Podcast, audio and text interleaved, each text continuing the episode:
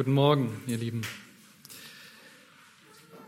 Vor einigen Jahren wurde eine Stellenausschreibung publiziert in unterschiedlichen Medien, in sehr vielen Medien.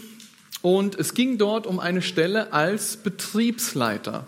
Man suchte Betriebsleiter. Und einige Leute bewarben sich auch und diese Bewerbungsgespräche waren ausschließlich online und wurden dann aufgezeichnet.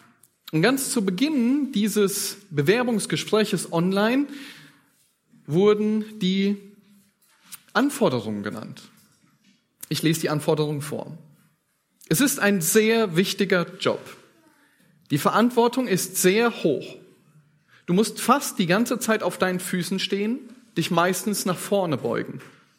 Es ist dauerhaft anstrengend und es wird eine sehr hohe Belastbarkeit erwartet. Die Mindestanforderungen sind 135 Stunden die Woche. Es können aber auch wesentlich mehr werden. Die Arbeitsstelle hat eine Sieben-Tage-Woche. Pausen können nicht angeboten werden. Mittagspausen können nur gegeben werden, wenn die Mitarbeiter mit ihrem Essen fertig sind, die anderen Mitarbeiter. Und ja, das Ganze ist wirklich legal.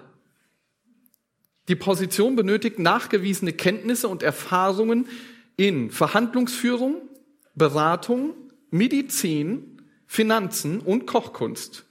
Außerdem wird stets ein positives Auftreten erwartet.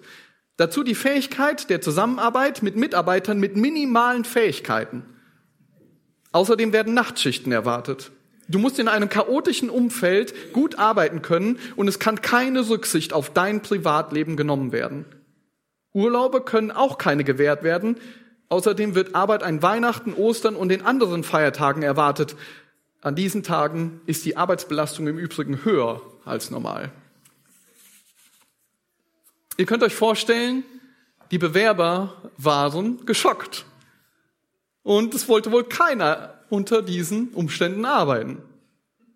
Die Frage stand natürlich im Raum, wer tut sich sowas überhaupt an? Man muss schon eine sehr hohe Motivation haben, um so einem Job zuzusagen, oder? Ich meine, was muss jemanden motivieren, da Ja zu sagen? Übrigens, als der Personalleiter mit den Anforderungen fertig war, meinte er, dass Milliarden Menschen auf dieser Welt diesen Job ausführen, nämlich Mütter. Das Ganze war von einer Agentur zum Muttertag gemacht worden. Und wenn wir jetzt nochmal über diese Liste nachdenken, dann kommen uns doch vielleicht ein paar Ideen, warum Frauen diesen Job annehmen, oder? Die Motivation ist der entscheidende Faktor.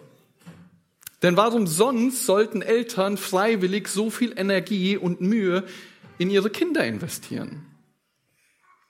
Aber genau wie bei diesem Thema ist es doch auch in anderen Bereichen unseres Lebens, oder? Die Motivation ist entscheidend. Einen wichtigen Bereich wollen wir uns heute zusammen ansehen, und zwar den Dienst in der Gemeinde. Der Apostel Paulus war bekanntermaßen ein Diener der Gemeinde. Sein Dienst war ebenfalls ziemlich aufopfernd und im zweiten Korintherbrief beschreibt er an einigen Beispielen, wie aufopfernd sein Dienst war. Direkt im ersten Kapitel schreibt er, ich zitiere, Kapitel 1, 8 bis 9, denn wir wollen euch Brüder nicht in Unkenntnis lassen über unsere Bedrängnis, die uns in der Provinz Asia widerfahren ist, dass wir übermäßig schwer zu tragen hatten, über unser Vermögen hinaus, so dass wir selbst am Leben verzweifelten. Ja, wir hatten uns selbst schon das Todesurteil, damit wir nicht auf uns selbst vertrauten, sondern auf Gott, der die Toten auferweckt. Aber nicht nur das, sondern Paulus opferte sich auch für die Gemeinde in Korinth auf. Er kämpfte mit vielen Tränen und Herzensleid um diese Gemeinde. Aber es war nicht so, dass die Gemeinde ihn genauso liebte. Im Gegenteil. Paulus schreibt Folgendes über die Gemeinde. Kapitel 6, 12. Ihr habt nicht engen Raum in uns, aber eng ist es in eurem Herzen. Sie hatten ihn nicht so aufopfernd geliebt. Er sagt, dass Leute ihm hinterherrufen und sagen, ja, seine Briefe, die sind stark, aber seine leibliche Gegenwart, die ist schwach und seine Rede, die ist verachtenswert. Und dann gab es Leute, die ein falsches Evangelium in der Gemeinde verkündigten und Paulus ablehnten. Und die Vorwürfe der Kritiker, die Kritiker des Paulus, die waren gegen seinen Charakter, seine Integrität. Sie warfen ihm vor, er sei stolz, er diene aus eigenem Interessen, er sei nicht vertrauenswürdig, er sei geistig unausgewogen, inkompetent, einfältig und außerdem ein unfähiger Prediger. Ja, Paulus Dienst war geprägt von Anfeindungen, von Schiffbrüchen, von Gefahren auf Reisen, von Krankheiten, von körperlichen Schwächen. Vielleicht erinnert ihr euch noch an die letzte Predigt aus dem zweiten Korintherbrief. Was tun, wenn unser Körper zerfällt? Dort ging es ja genau darum, dass Paulus Körper zerfiel. Sein Dienst war also geprägt von äußerlichen Schwierigkeiten, körperlichen Gebrechen und dazu noch Anfeindung, massive Anfeindung aus den eigenen Reihen. Seine geliebten Korinther, die fingen an, mehr dem Einfluss von falschen Aposteln zu glauben und ihn und andere Apostel abzulehnen. Sie meinten, Paulus sei gar kein echter Apostel. Könnt ihr euch vorstellen, dass sein Dienst in der Gemeinde richtig toll war? Das war doch erstrebenswert. Und mal ehrlich, jetzt ist doch die Frage, was motiviert Paulus, in der Gemeinde zu dienen. Warum hat Paulus nicht das Handtuch geworfen und gesagt, na ja, die Korinther sollen dahin gehen, wo der Pfeffer wächst? Warum hat er mit solcher Liebe und Herzensnot um seine Geschwister sich gekümmert, obwohl sie ihm nur Kummer und Ärger und Arbeit machten? Wäre es nicht legitim gewesen, von Paulus zu sagen, wenn mein Dienst so viel Gegenwind bekommt und mir der Dienst so schwer gemacht wird, dann mache ich halt nichts. Was motivierte Paulus? Und was soll dich motivieren, aufopferungsvoll der Gemeinde zu dienen? Wir werden uns heute in der Predigt zwei Motivationen für deinen Dienst in der Gemeinde ansehen. Und das Ziel ist, dass du durch Gottes Wort verstehst, warum du dienen sollst und aus welcher Motivation das Ganze geschehen soll. Und ich bitte euch dazu, dass ihr eure Bibeln in 2. Korinther 5 aufschlagt und mit mir aus Gottes heiligen Wort lest. Denn dieses Wort lehrt uns, die Wahrheit zu erkennen. Es überführt uns von Sünde und es bringt uns auf den richtigen Weg und es rüstet uns aus zu einem Leben und damit wir allen Aufgaben gewachsen sind und ausgerüstet sind, zu jedem guten Werk. Deswegen lasst uns gemeinsam Gottes Wort lesen. 2. Korinther 5, die Verse 11 bis 21. 2. Korinther 5, die Verse 11 bis 21.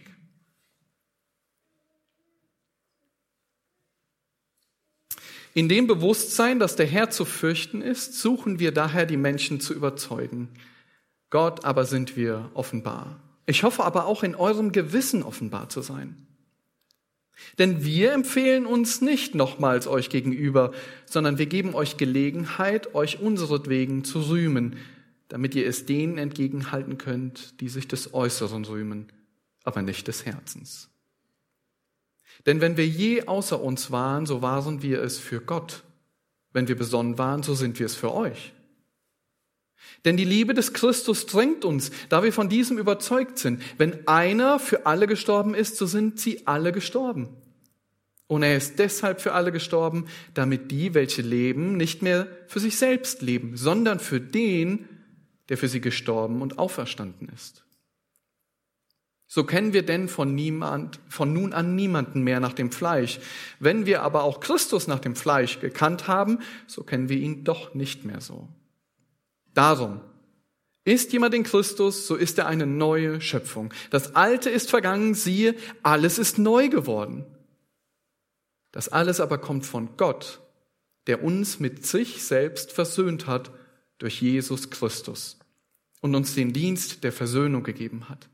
Weil nämlich Gott in Christus war und die Welt mit sich selbst versöhnte, indem er ihnen ihre Sünden nicht anrechnete und das Wort der Versöhnung in uns legte. So sind wir nun Botschafter für Christus, und zwar so, dass Gott selbst durch uns ermahnt. So bitten wir nun stellvertretend für Christus, lasst euch versöhnen mit Gott. Denn er hat den, der von keiner Sünde wusste, für uns zur Sünde gemacht, damit wir in ihm zur Gerechtigkeit Gottes würden.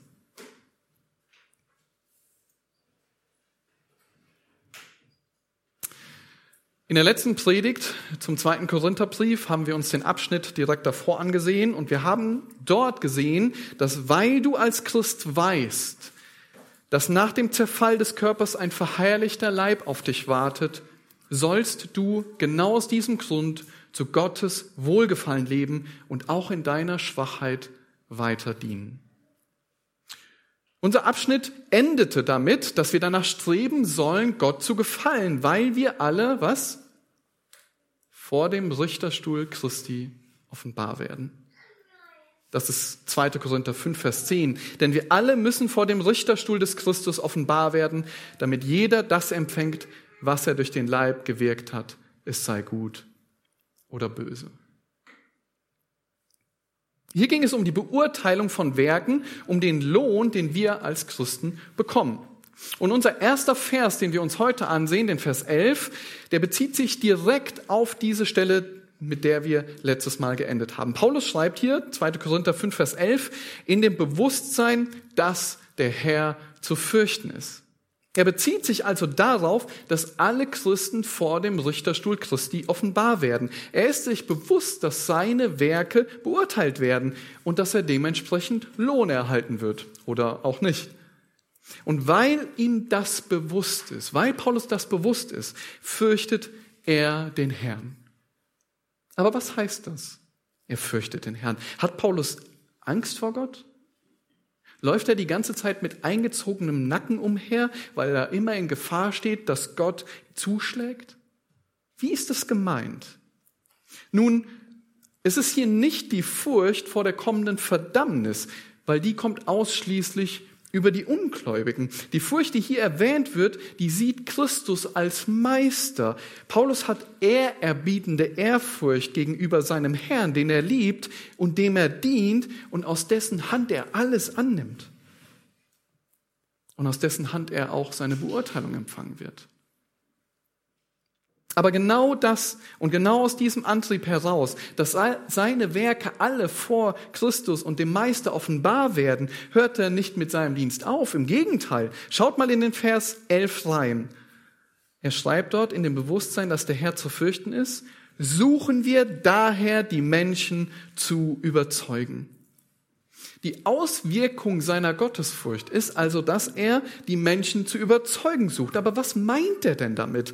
Nun wisst ihr, Paulus schreibt ja die ganze Zeit an die Korinther. Er verteidigt von Anfang an des Briefes seine Apostelschaft. Und er schreibt ganz am Anfang in Kapitel 1, Vers 13 folgendes. Denn wir schreiben euch nichts anderes, als was ihr lest oder auch erkennt.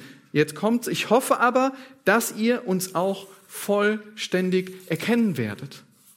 Sein Ziel war also klar. Er wollte, dass die Korinther klar erkannten, dass er der von Gott eingesetzte Apostel war und dass sie endlich aufhörten, den falschen Aposteln nachzufolgen und auf die falschen Apostel zu hören. Sein Ziel war also, die Korinther zu überzeugen. Aber er sagt hier nicht euch. Schaut mal in den Vers 11. Er sagt nicht euch zu überzeugen. Seht ihr das? Schaut mal in den letzten Satz von Vers 11. Da spricht er von euch, also den Korinthern. Aber hier in dem Satz spricht er nicht von euch. Und das macht uns klar, dass Paulus hier von einem allgemeinen Prinzip spricht. Er macht hier ein allgemeines Prinzip deutlich, das sich nicht nur auf die Korinther bezieht, sondern er sucht die Menschen grundsätzlich zu überzeugen, weil er Gott fürchtet. Und das ist Genau so, wie wir das in der Apostelgeschichte lesen, die Paulus Dienst beschreibt. Äh, Apostelgeschichte 18, Vers 4, die erwähnt, er hatte aber jenen Sabbat Unterredung in der Synagoge und was? Und überzeugte Juden und Griechen. Und das finden wir mehrfach in der Apostelgeschichte. Und das machte er das machen im Übrigen auch die Gegner von Paulus. Äh, die versuchen auch, die Leute zu überzeugen. Aber es gibt einen ganz großen Unterschied. Sie machen es mit Hinterlist und verfälschen das Wort Gottes. Und gleichzeitig versuchen sie nämlich die Korinther davon zu überzeugen, dass Paulus gar kein richtiger Apostel ist. Und genau aus diesem Grund lesen wir den nächsten Satz. Gott aber sind wir offenbar. Also er sagt, wir suchen die Menschen zu überzeugen, Gott aber sind wir offenbar. Und was meint er damit? Nun, schaut, Paulus macht hier klar, dass Gott über seine Motive und seine Beweggründe wenn er die Menschen überredet, Bescheid weiß. Vor, vor, vor Gott ist Paulus wie ein offenes Buch, denn er redet die Wahrheit und dient mit reinem Gewissen. Und Gott weiß das, Gott sieht das. Das Problem war nur, die Korinther sahen es noch nicht. Nun, das macht auch der nächste Satz klar. Ich hoffe aber auch, in eurem Gewissen offenbar zu sein. Nun, was ist das Gewissen? Warum benutzt er plötzlich das Wort Gewissen? John MacArthur schreibt dazu, das Gewissen ist das Alarmsystem der Seele, mit dessen Hilfe Menschen ihre Motive, ihr Handeln und ihr moralisches Recht und Unrecht beurteilen können. Und vielleicht denkst du, auf den ersten Blick ist das Wort Gewissen an dieser Stelle etwas schwierig einzuordnen. Und aus diesem Grund werden wir uns kurz ein bisschen den Kontext dazu anschauen. Am Anfang des Korintherbriefes schreibt Paulus, denn dies ist unser Ruhm, das Zeugnis unseres Gewissens, dass wir in Einfalt und göttlicher Lauterkeit, nicht in fleischlicher Weisheit, sondern in göttlicher Gnade gewandelt sind in der Welt, besonders aber bei euch. Was sagt Paulus hier? Ich habe ein oder wir haben ein reines Gewissen vor Gott. Das ist der erste Punkt. Später, in Kapitel 4, Vers 2, schreibt er, sondern wir lehnen die schändlichen Heimlichkeiten ab, wir gehen nicht mit Hinterlist um und verfälschen auch nicht das Wort Gottes, sondern indem wir die Wahrheit Gottes, die Wahrheit offenbar machen, empfehlen wir uns jedem menschlichen Gewissen vor dem Angesicht Gottes. Hier zeigt er, dass das Handeln der Apostel öffentlich das öffentliche Handeln der Apostel zeigte, dass sie ein reines Gewissen hatten. Und in unserer Textstelle, die wir hier lesen, macht er deutlich, dass sie was? Vor Gott rein sind und dass er die Hoffnung hat auch, dass die Korinther merken, dass er ein reines Gewissen in seinem Dienst hat, dass sie das verstehen. Wir haben also die drei Punkte. Paulus macht es klar. Am Anfang, wir haben als Apostel ein reines Gewissen in unserem Dienst vor Gott. Dann, wir haben in unserem Dienst, ist öffentlich sichtbar, dass wir im Dienst eine reine Motivation haben. Wir wissen, dass wir vor Gott rein sind und wir hoffen schlussendlich auch, dass ihr das genau so versteht, dass unsere Gewissen vor Gott rein sind. Unsere Motive sind rein, wenn wir euch zu überzeugen versuchen. Paulus hat jetzt fast drei Kapitel lang im, im Vorhinein argumentiert, warum er keinen Empfehlungsbrief benötigte. Das war nämlich genau das, was die Gemeinde in Korinth plötzlich forderte. Sie wollten eine offizielle, schriftliche Bestätigung haben, dass Paulus überhaupt Apostel ist. So weit waren sie gekommen. Sie lehnten das schon so weit ab. Und drei Kapitel lang argumentiert Paulus, und jetzt sagt er als Fazit Folgendes, Vers 12, Schaut, weil ich Gott fürchte, mache ich mir die ganze Arbeit und suche die Menschen zu überreden. Und dabei weiß Gott ganz genau um unsere reinen Motive und ich hoffe, dass ihr das auch versteht. Könnte man dann nicht jetzt gerade zu dem Schluss kommen, Moment mal, Paulus, du empfiehlst dich ja doch. Du machst ja doch eine Empfehlung von deinem Dienst. Wisst ihr, das ist so, wie wenn du jemanden auf einen Fehler aufmerksam machst und die Person sagt, ja, das stimmt, ich habe den Fehler begangen, aber. Und dann erklärt sie dir zehn Minuten lang und hört nicht auf zu reden und erklärt dir, warum sie doch nicht schuld ist. Da würde man doch sagen, Moment mal, erst gibst du den Fehler zu und dann versuchst du dich trotzdem zu erklären. Und weil Paulus weiß, dass die Korinther genau mit diesem Argument kommen würden, kommt er diesem Einwand jetzt in Vers 12 zuvor. Der Einwand wäre wahrscheinlich so gewesen. Sag mal, Paulus, erst sagst du, ihr braucht keinen Empfehlungsbrief und dann argumentierst du drei Kapitel lang über deine Apostelschaft. Schaut mal in den Vers 12. Was sagt er da? Das Wort denn ist nur in der Schlachter. Die, ich lese es jetzt, wie die Elberfelder sagt. Wir empfehlen uns nicht nochmals selbst euch gegenüber, sondern wir geben euch Gelegenheit, euch unseretwegen zu rühmen, damit ihr es denen entgegenhalten könnt, die sich des Äußeren rühmen, aber nicht des Herzens. Also nein, das Ganze ist keine Empfehlung. Er redet sich hier nicht raus, wie die Person in dem Beispiel. Aber was ist es dann? Schaut mal in den Vers. Ist es nicht seltsam, was da steht? Sondern wir geben euch Gelegenheit, euch unseretwegen zu rühmen. Moment mal. Ich dachte, man soll sich selbst nicht rühmen und jetzt sollen sie sich auch noch der Apostel rühmen.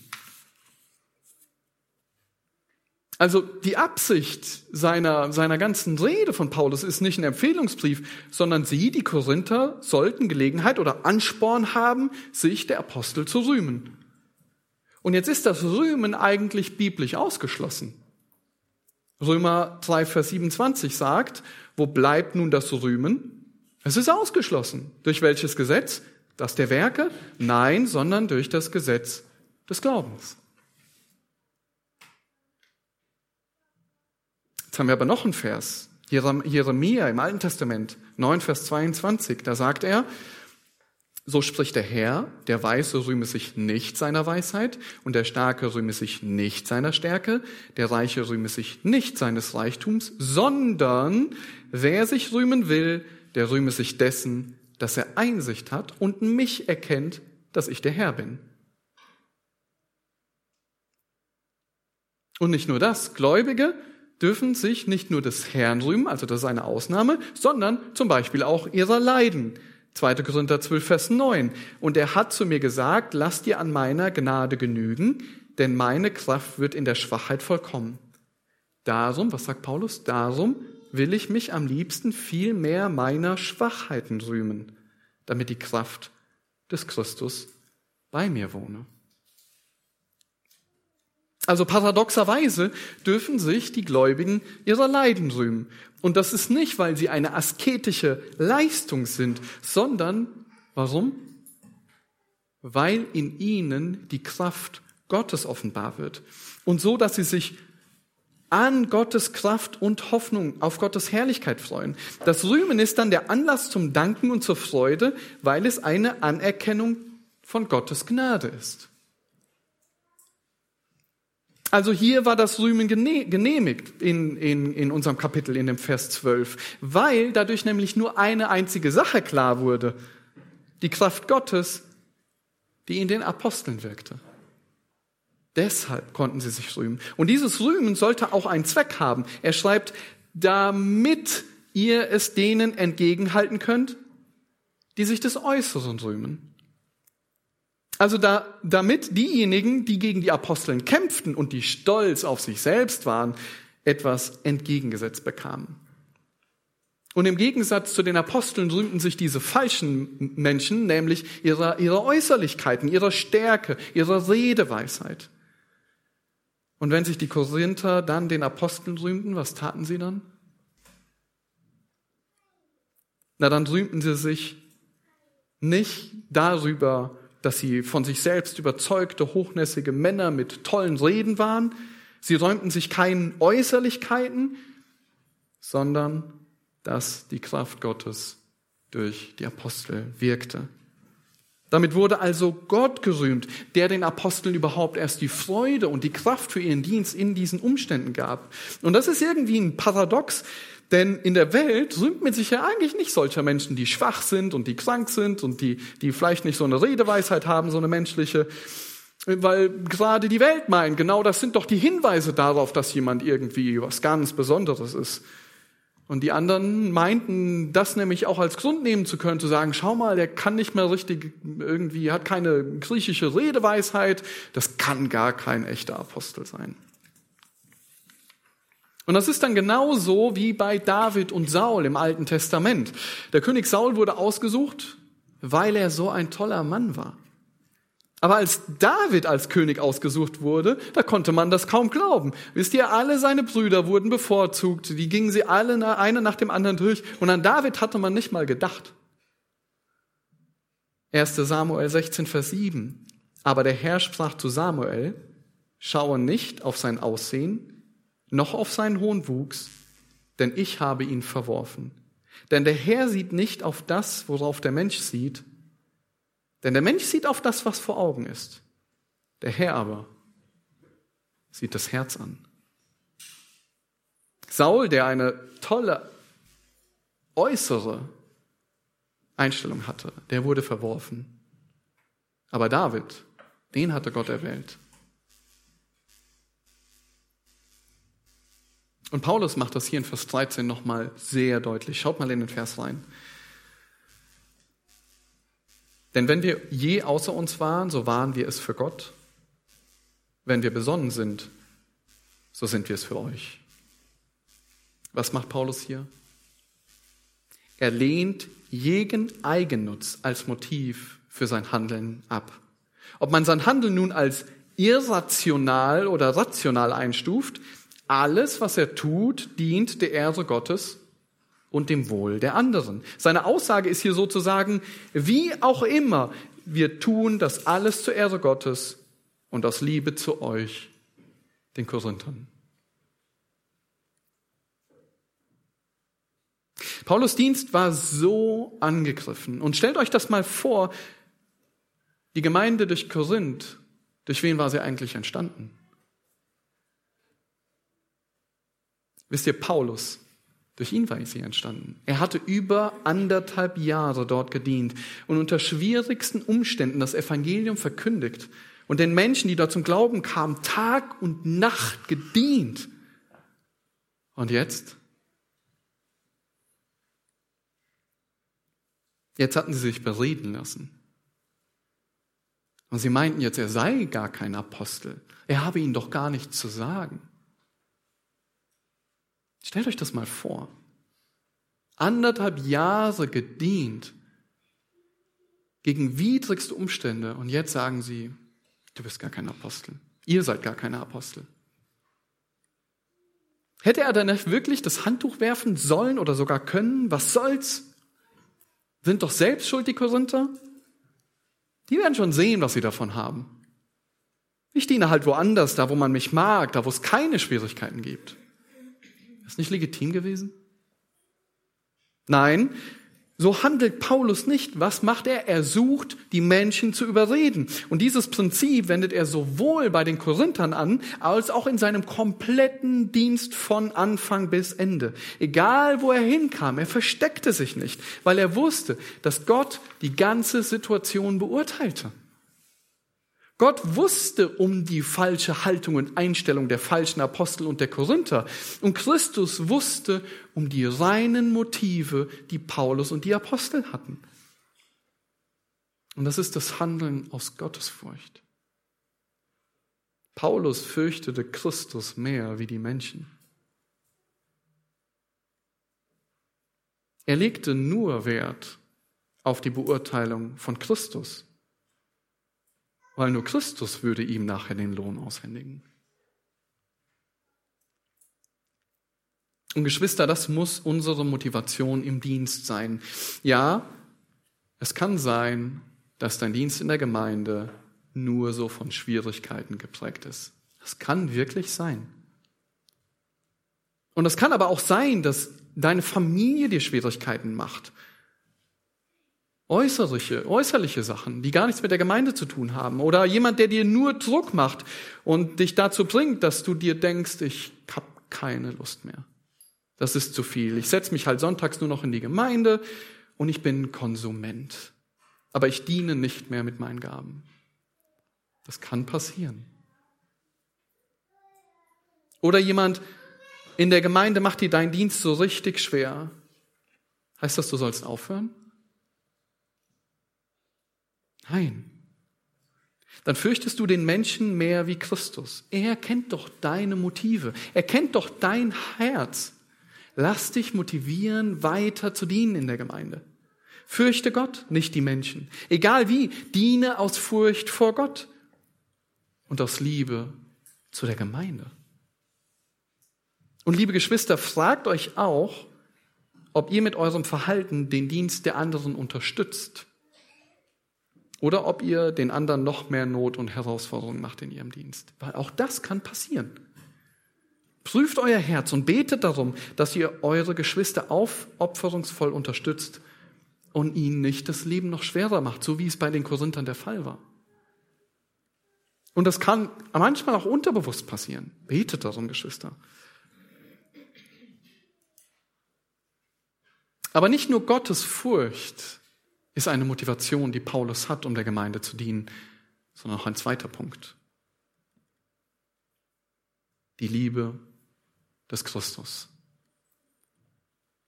Und das sind die Verse 14, 15. Schaut mal in die Verse 14 und 15, was Paulus dort schreibt. Denn die Liebe des Christus drängt uns, da wir von diesem überzeugt sind. Wenn einer für alle gestorben ist, so sind sie alle gestorben. Und er ist deshalb für alle gestorben, damit die, welche leben, nicht mehr sich selbst leben, sondern für den, der für sie gestorben und auferstanden ist. Wenn wir diesen Vers lesen, dann ein kurzer, äh, ein kurzer Hinweis vorab. Schaut mal an den Anfang dieses Verses. Was steht da? Denn unsere Liebe drängt uns. Richtig? Nein. Dort steht, denn die Liebe des Christus drängt uns. Das ist eine entscheidende Beobachtung. Die zweite Motivation für Paulus Dienst ist die Liebe des Christus. Und zwar aus einem Grund. Und die nennt er auch direkt. Indem wir so geurteilt haben oder da wir von diesem überzeugt sind. Welche Überzeugung hatte Paulus? Paulus Motivation für den Dienst ist die Liebe des Christus, weil er überzeugt ist, dass Christus für alle gestorben ist und alle mit ihm gestorben sind. Die erste Frage ist jetzt, was meint Paulus damit? Nun, der Vers wird klarer, wenn wir uns seine zweite Aussage ansehen dass nämlich alle gestorben sind. Und hier bezieht er sich auf die gleiche Sache wie in Römer 6, Vers 3 bis 6. Dort erklärt er den Gläubigen, dass sie mit Christus gestorben sind. Er redet also von Gläubigen. Denn das ist ja logisch, denn nicht alle Menschen weltweit sind mit Christus gestorben.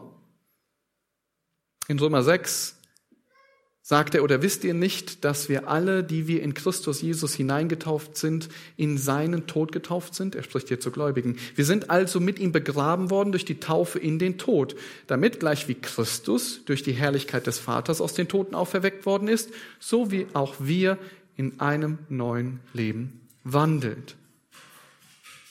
Christus ist also für alle gestorben, die mit ihm gestorben sind. Das könnten wir als Fazit nehmen.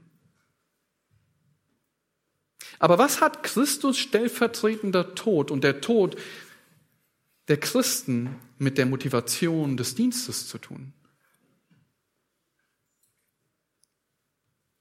Zwei Verse, Epheser und Titus, die werfen noch mehr Licht auf diese, auf diese Aussage oder auf diesen Vers. Epheser 2, Vers 10. Da schreibt Paulus, denn wir sind seine Schöpfung, erschaffen in Christus Jesus, was? Zu guten Werken, die Gott zuvor bereitet hat, damit wir in ihnen wandeln sollen. Und Titus 2, Vers 14, der, also Christus, sich selbst für uns hingegeben hat, um uns von aller Gesetzlosigkeit zu erlösen und für sich selbst ein Volk zum besonderen Eigentum zu reinigen, das eifrig ist, gute Werke zu tun. Christus ist also gestorben und auferstanden. Er hat sich für uns hingegeben. Alle, wisst ihr, alle haben gesündigt und verfehlen die Herrlichkeit, die sie vor Gott haben sollen. Das sagt die Schrift. Und was sagt die, was sagt die Schrift über uns Christen, wie unser Leben vorher war?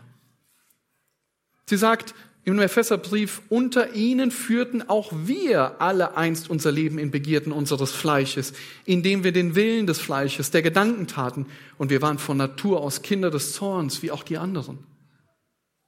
Und ein zweites Urteil aus dem Titusbrief, Titus 3, Vers 3.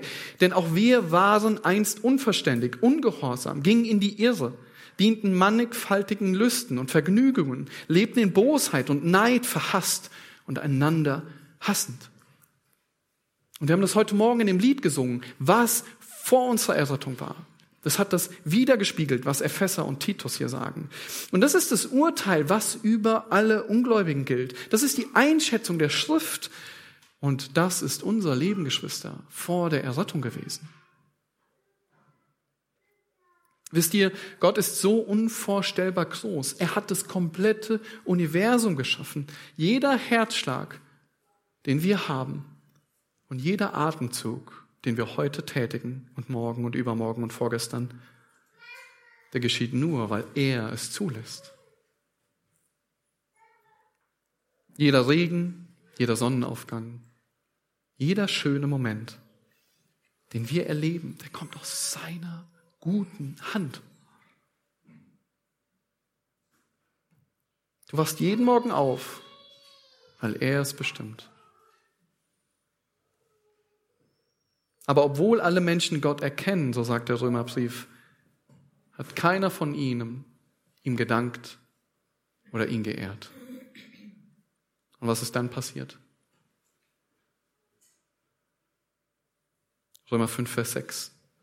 Denn Christus ist, als, er noch, da, als wir noch kraftlos waren, zur bestimmten Zeit für Gottlose gestorben. 1. Petrus 2, Vers 18. Denn auch Christus hat einmal für Sünden gelitten, der Gerechte für die Ungerechten, damit er uns zu Gott führe. Und er würde getötet nach dem Fleisch, aber lebendig gemacht durch den Geist. Und obwohl niemand von uns diese Rettung verdient hat, sendet Gott seinen geliebten Sohn in die Welt, Geschwister. Jesus Christus, wahrhaftig Sohn, wahrhaftig Gott, wahrhaftig Mensch. Er lebte ohne eine einzige Sünde. Er erfüllte das komplette Gesetz. Und dann stirbt Christus für Gottlose. Er stirbt stellvertretend für Sünder. Er stirbt völlig freiwillig. Er nimmt die Strafe auf sich, die wir verdient hatten. Und er erträgt den kompletten Zorn Gottes an unserer Stelle, den wir eigentlich verdient hatten. Aber nicht nur das, Geschwister, er bleibt nicht im Tod, sondern er steht aus den Toten wieder auf und er triumphiert über den Tod, über die Hölle und über Satan. Und in diesem Wissen, schaut nochmal in den Vers 15.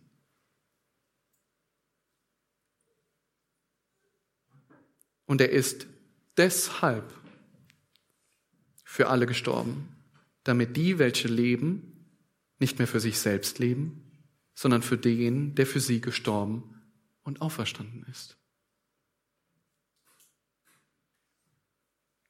Das meint Paulus mit die Liebe des Christus drängt uns. Das ist seine Motivation im Dienst. Milton Vincent schreibt dazu in seinem Buch Das Evangelium im Alltag Folgendes. Das Evangelium offenbart mir Gottes Erlösungswerk für mich. Aber es zeigt mir außerdem, dass Gott mit diesem Werk vor allem auch das Ziel verfolgt, dass ich ebenfalls Werke tue. Die Bibel sagt, dass Christus mich errettet hat, damit ich eifrig sei, gute Werke zu tun. Wenn Gott Tag für Tag in mir wirkt, tut er das, um mir den Wunsch und die Fähigkeit zu bewirken, gute Werke nach seinem Wohlgefallen zu vollbringen. Obwohl ich aus Gnade und nicht aus Werken errettet bin, bin ich Gottes Werk geschaffen in Christus zu guten Werken, die Gott zuvor bereitet hat, dass ich darin wandeln soll. Da ich von Natur aus faul bin, bin ich von der Aussicht auf Arbeit normalerweise nicht sonderlich angetan. Doch je mehr ich Gottes Erlösungswerk für mich schätzen lerne, desto mehr lerne ich auch die Werke schätzen, zu denen Gott mich errettet hat. Und je härter ich arbeite, um diese Werke zum Wohle anderer zu tun, desto mehr werde ich die Wahrheit dieser Worte Jesu auffassen. Geben ist glückseliger wie nehmen.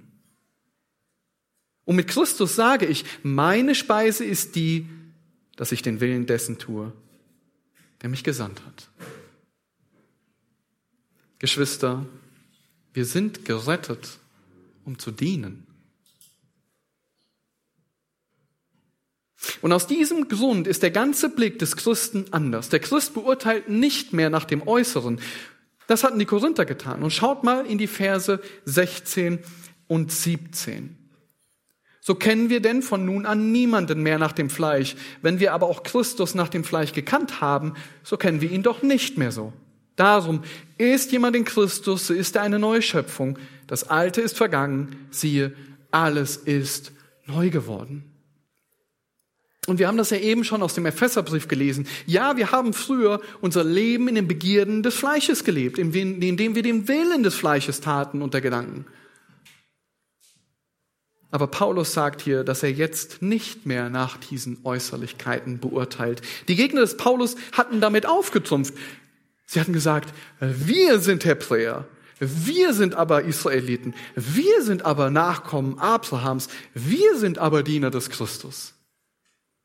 Es ging ihnen nur um Äußerlichkeiten. Es ging darum, wie gut jemand redete, das perfekte Auftreten, die körperliche Stärke, fleischliche Weisheit und Empfehlungen. Aber so wie er in Vers 17 schreibt, wenn jemand in Christus ist, dann ist er eine neue Schöpfung. Das Alte ist vergangen. Alles ist neu geworden. Nein, die Apostel beurteilten auch Christus nicht mehr so nach dem Motto, ich kenne Jesus noch persönlich, also bin ich was.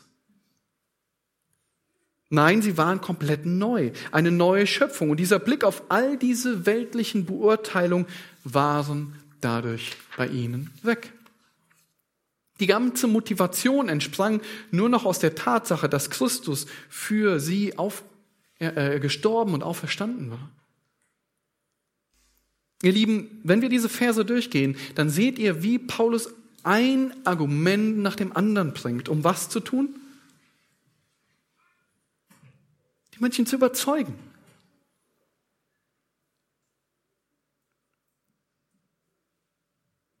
Denn auch dieses Argument ist noch nicht zu Ende, was wir gerade gesehen haben. Er erklärt, er erklärt die Korinther noch mehr auf und zeigt noch mehr. Schaut mal in die Verse 18 und 19. Das alles aber kommt von Gott, der uns mit sich selbst versöhnt hat durch Jesus Christus und uns den Dienst der Versöhnung gegeben hat. Weil nämlich Gott in Christus war und die Welt mit sich selbst versöhnte, indem er ihnen ihre Sünden nicht anrechnete und das Wort der Versöhnung in uns legte. Die Menge Übersetzung schreibt hier, das alles ist aber das Werk Gottes. Alles das kam nicht aus den Aposteln selbst. Das Denken der Korinther scheint so menschlich gewesen zu sein, dass er das nochmal klar machen muss, dass das alles ausschließlich ein Werk Gottes ist. Wie konnten die Apostel trotz solcher Leiden mit Freude und Hingeben dienen? Ein Werk Gottes. Wie konnten die Apostel mit kaputten Körper noch so aufopferungsvoll dienen? Ein Werk Gottes. Die Versöhnung mit Gott? Ein Werk Gottes. Schaut in den Vers 18, da steht das. Der sich selbst mit uns versöhnt hat, nicht mit dem wir uns versöhnt haben. Es ist ein Werk Gottes. Gott hat sich nicht verändert. Die Veränderung liegt in unserer Beziehung zu ihm und folglich in unserem ganzen Leben. Und das Ganze durch Christus. Denn hätte der Herr Jesus nicht stellvertretend die Strafe für unsere Sünden getragen, dann hätte es keine Möglichkeit gegeben, dass wir mit Gott versöhnt werden, Geschwister. Und jemand musste den Preis bezahlen, jemand musste den Zorn Gottes befriedigen. Und Gott hat zwei Dinge getan. Und wir sehen die hier in dem Vers. Die erste ist, er hat sie mit sich versöhnt. Und die zweite, am Ende von Vers 18, er hat ihnen den Dienst der Versöhnung gegeben. Was meint er damit? Was ist der Dienst der Versöhnung? Schaut mal in den Vers 19. Am Ende spricht er dort von dem Wort Versöhnung. Also von dem Wort der Versöhnung. Wir haben also einmal den Dienst der Versöhnung. Ein Vers später steht das Wort der Versöhnung. Und wenn wir uns den gesamten Kontext des zweiten Korintherbriefs ansehen, dann wird klar, dass es sich hierbei um das Evangelium handelt, das Wort der Wahrheit. Und in Kapitel 4 wird das ganz besonders deutlich. Es geht hier also darin, dass Gott erstens versöhnt und zweitens den Dienst der Versöhnung gibt. Und das zu zwei Gruppen. Zu zwei Gruppen soll dieser Dienst der Versöhnung geschehen. Nämlich erstens zu den Ungläubigen und zweitens predigt Paulus nun mal auch zu Gläubigen. Und, und, und in Vers 19 macht er auch noch das, den, den Inhalt dieses Prinzips deutlich, nämlich, dass Gott in Christus war und was tat? Er, Gott, versöhnte. Und wie tat er das? Schaut mal in den Text. Wie geschieht diese Versöhnung? Indem er ihnen ihre Sünden nicht anrechnet. Das ist genau das, was wir uns vorhin schon angesehen haben. Christus nahm die Schuld selbst, äh, stellvertretend auf sich, anstatt dass wir die Sünden angerechnet bekamen, nahm er sie auf sich.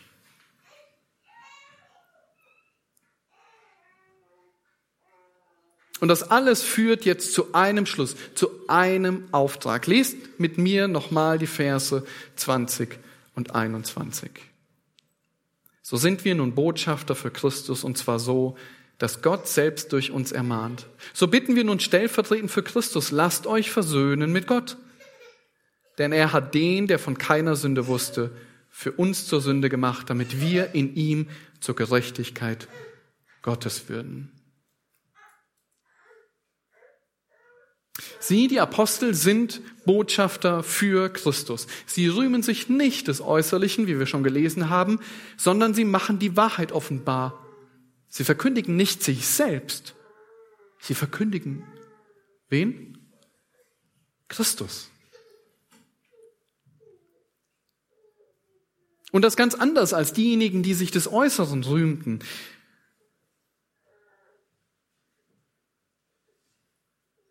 Reden die Apostel aus sich selbst, wie die falschen Aposteln?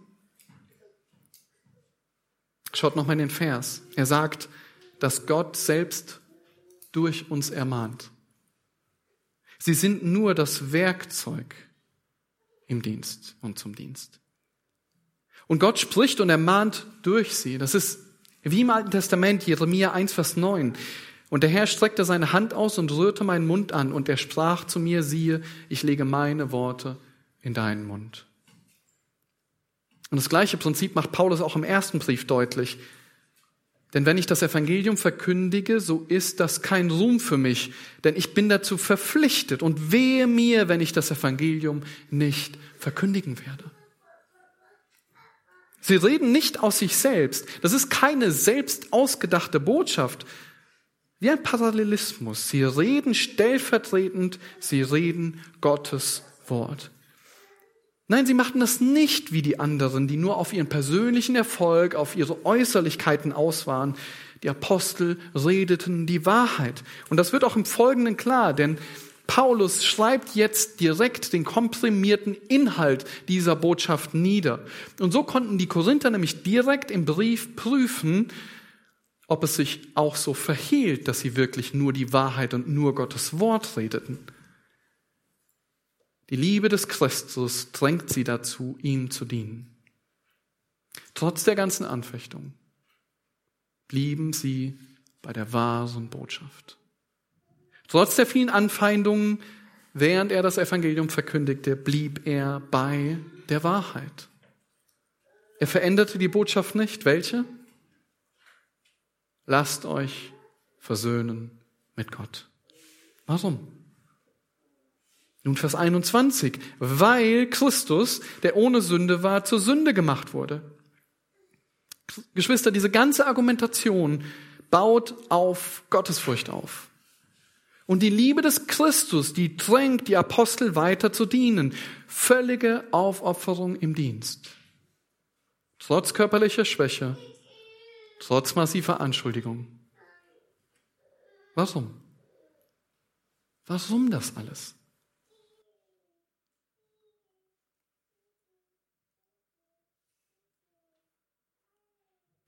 Weil Christus für sie zur Sünde gemacht wurde. Und nicht nur das, schaut mal in das Ende des Verses 21, damit wir in ihm zur Gerechtigkeit Gottes würden. Es sind nicht nur die Sünden vergeben worden, nein, Gott erklärt auch noch für gerecht.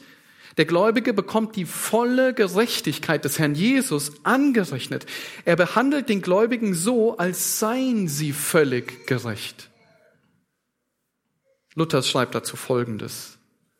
In der Rechtfertigung passiert also das, was Luther wie folgt beschreibt. Ist das nicht eine fröhliche Hochzeit, wo der reiche, edle, gerechte Bräutigam Christus das arme, verachtete, unansehnliche Hürlein heiratet und sie von allem Übel befreit, mit allen Gütern ziert?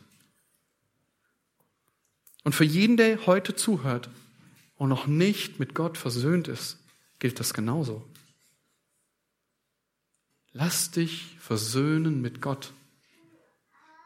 Du bist immer noch in deinen Sünden. Gottes Zorn ist immer noch über dir. Und du bist noch nicht für gerecht erklärt.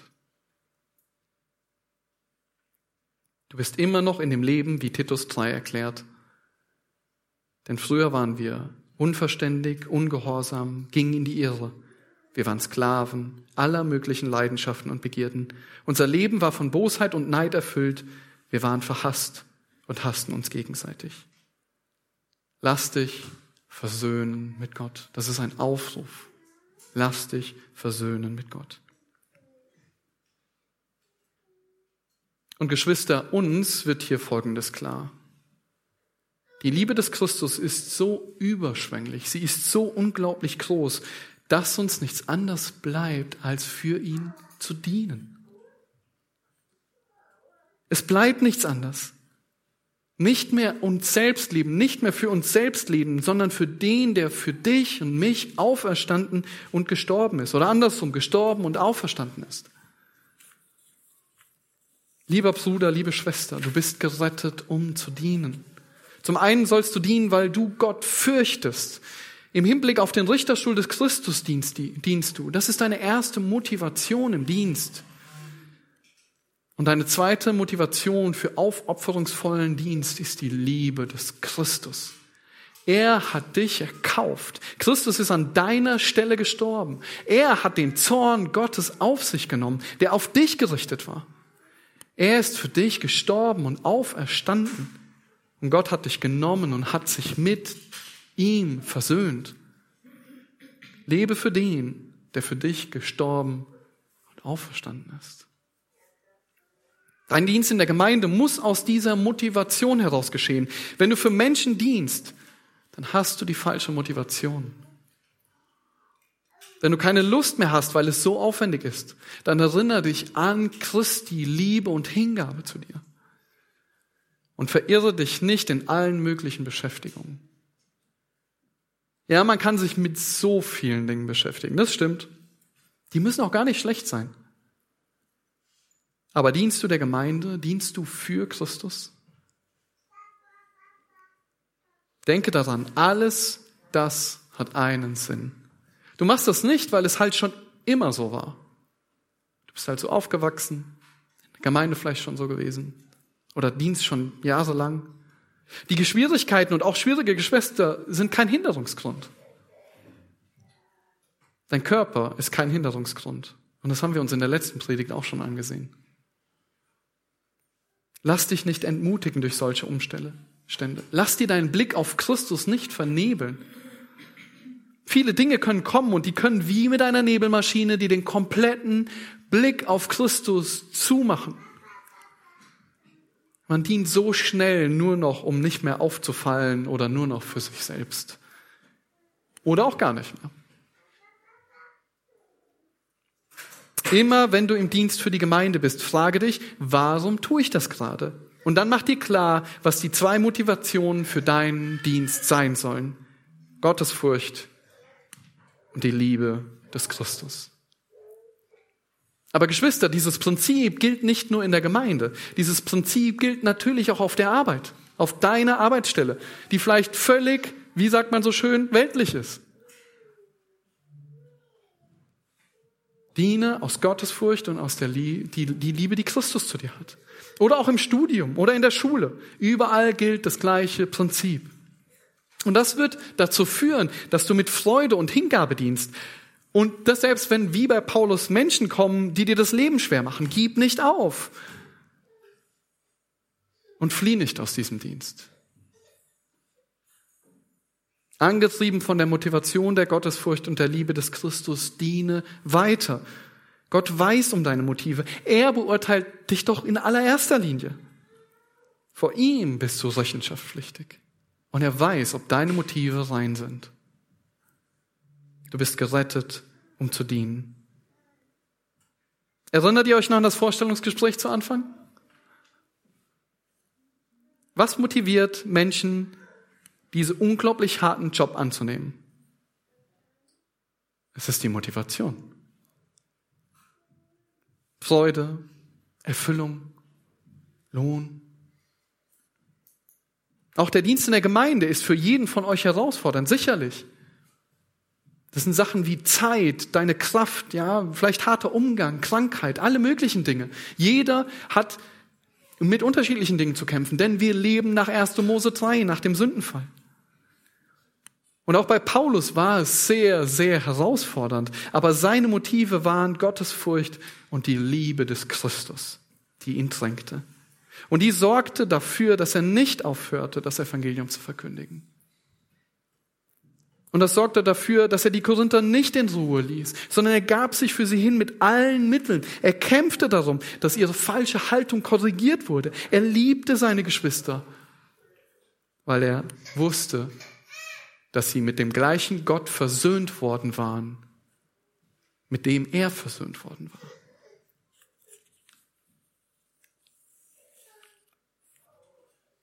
Zwei Motivationen für deinen Dienst, die haben wir uns heute angesehen im zweiten Korintherbrief, im Kapitel 5, die Verse 11 bis 21.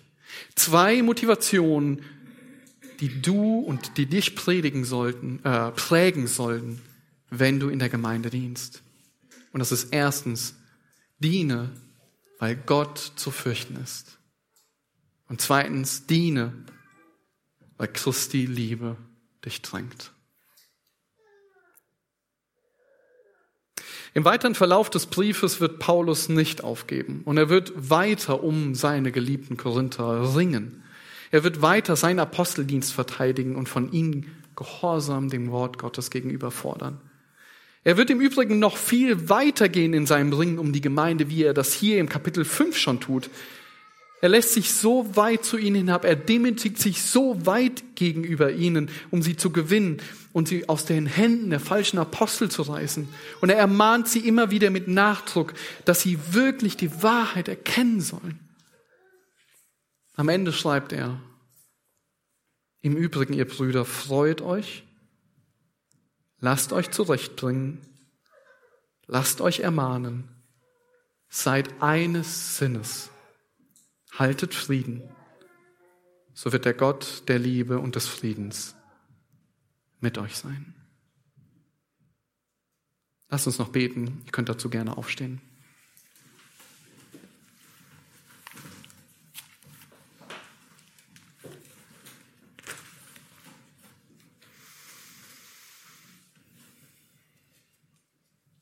Du großer Gott und Vater, wir sind erstaunt, wenn wir sehen, dass du deinen geliebten Sohn, den Herrn Jesus, auf diese Erde gesandt hast, um Sünder, wie wir waren, zu retten.